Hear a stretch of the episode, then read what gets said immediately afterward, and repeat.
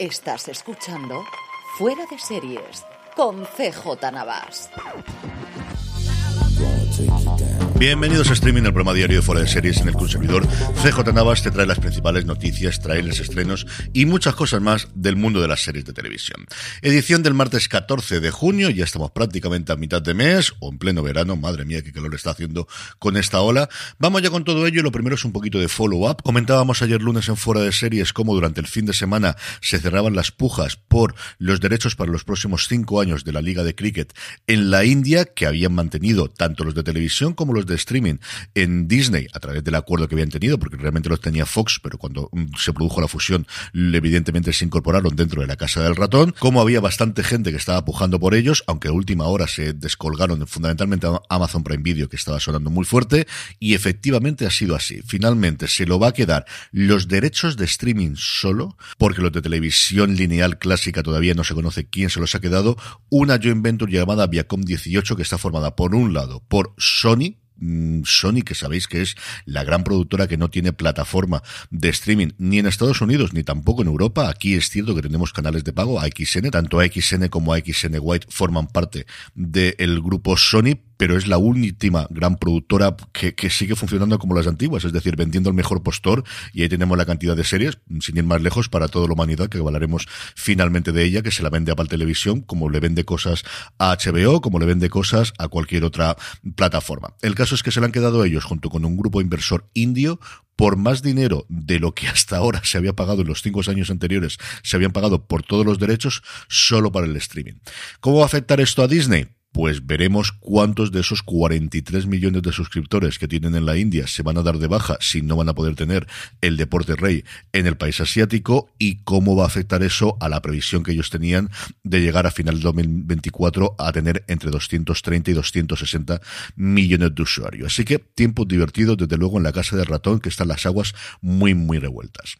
Noticias, quizás la gran noticia del día, no por conocida, menos noticia, es la confirmación de Netflix de que tenemos segunda parte del juego del calamar. Y me diréis, Carlos, pero esto no estaba, sí, sí, sí, todos dábamos por hecho que estaba renovada, renovadísima, pero oficialmente hasta día de hoy no ocurría. Juan Don Hugh, el director, escritor y productor ejecutivo del juego del calamar, así firma la carta que publicó Netflix en su cuenta oficial de Twitter, confirmaba este extremo en cuatro parrafitos, en el que avanzaba un poquito, por ejemplo, que veremos al novio de la robot de la primera temporada, que es quizás la gran avance que hemos tenido, cómo le costó 12 años poner en marcha la primera temporada, pero que en 12 días se convirtió en la serie más conocida, más famosa de Netflix. A partir de aquí, nada se sabe sobre el rodaje, nada se sabe sobre la historia, nada se sabe sobre la fecha de estreno, pero desde luego, si hablamos de los problemas de Disney, a Netflix tampoco le viene mal que cuanto antes pueda volver el juego del calamar. Veremos en una tanda o dos, yo me maligno que esto vamos a tener parte 1, parte 2 como mínimo, sino también parte 3, aunque es cierto que Stranger Things está cubriendo bastantes huecos en el último mes. Dos noticias importantes de España. La primera es que Movistar Plus renueva a Rapa, volverá Javier Cámara como Tomás, volverá Mónica López como Maite en una temporada que se desarrollará en el Ferrol, donde un caso sin resolver les volverá a unir. Eso es lo único que sabemos de la trama que ha confirmado Movistar Plus. Movistar Plus, por cierto, que aprovechaba la nota de prensa para dar dos datos. El primero, que ha sido el mejor estreno de la plataforma durante toda esta temporada, y el segundo, que el 75% de las personas que han empezado a ver el primer episodio han concluido, han visto completa la temporada. Y por otro lado, TNT confirmaba el arranque del rodaje de No me gusta conducir, la nueva serie de Borja Cobeaga, que sabíamos ya que estaba protagonizada por Juan Diego Boto, que junto a él estaba Lucía Caraballo, y tenemos tres nombres propios más. Leonor Watling y Carlos Areces se unen al eh, elenco y por otro lado tenemos una colaboración especial, así lo dicen, de Javier Cámara. Como recordaréis, la serie del director de Pagafantas y del co-guionista de Ocho Apellidos Vascos y actual presidente de Dama también, cuenta en clave de comedia su experiencia personal de sacarse el carnet de conducir a los 40 años. Y dos noticias más. Por un lado, Kim Catral tiene nueva serie, tiene nueva serie en Netflix llamada Glamurosa una serie originalmente desarrollada para la CW en la que interpreta a una reina de la belleza que entra en relación con una joven que hace vídeos en YouTube contando cómo poder hacer cosmética. Una serie, desde luego, muy de CW, creada por Jordan Nardino, que ha trabajado en Star Trek Discovery, madre mía, casi lo mismo, y que está producida también por Damon Wayans Jr. Curioso, curioso esta última parte. Y por último, para los aficionados, y son bastantes, de la comedia Starstruck, HBO Max la ha renovado por una tercera temporada. Es una serie que tiene buenísimas críticas, desde luego en las dos temporadas que hasta ahora se han emitido. En cuanto a trailers, dos cositas. Netflix ha publicado el de su nueva serie juvenil llamada en español Qué susto tía.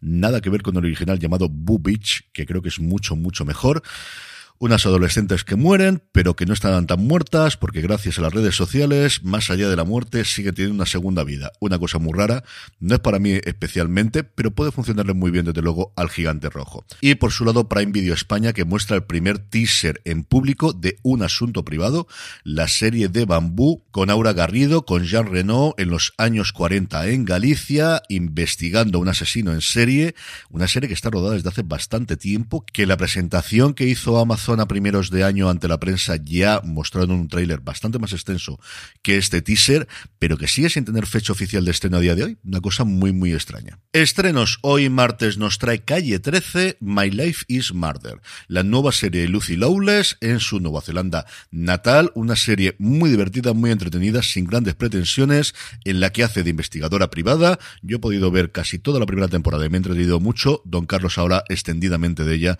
durante el fuera de serie del pasado lunes. Y por último, la buena noticia del día, volví el viernes pasado para toda la humanidad, una de las mejores series desde luego de Apple TV Plus y una de las mejores series del año pasado en su segunda temporada. Pues bien, Apple ha decidido darle un push y poner gratuitamente la primera temporada para que podáis verla pues prácticamente cualquier persona con acceso a internet y desde casi cualquier cacharro. Quitando Chromecast, creo que es lo único en lo que no se puede ver. Podéis verlo en las consolas, podéis verlo en televisiones de nueva generación, podéis verlo en cualquier ordenador directamente desde el navegador, directamente en Apple TV Plus y por supuesto en cualquier cacharro de la compañía de la manzana. Si no os habéis sumado todavía a ella, de verdad que vale muchísimo la pena. En los dos primeros episodios pueden ser más flojitos, eso dice la crítica americana, a mí tampoco me lo pareció, pero el caso es que aguantad que es una maravilla absoluta y total de serie. Con eso terminamos por hoy, volvemos mañana, gracias por escucharme, recordad, tened muchísimo cuidado.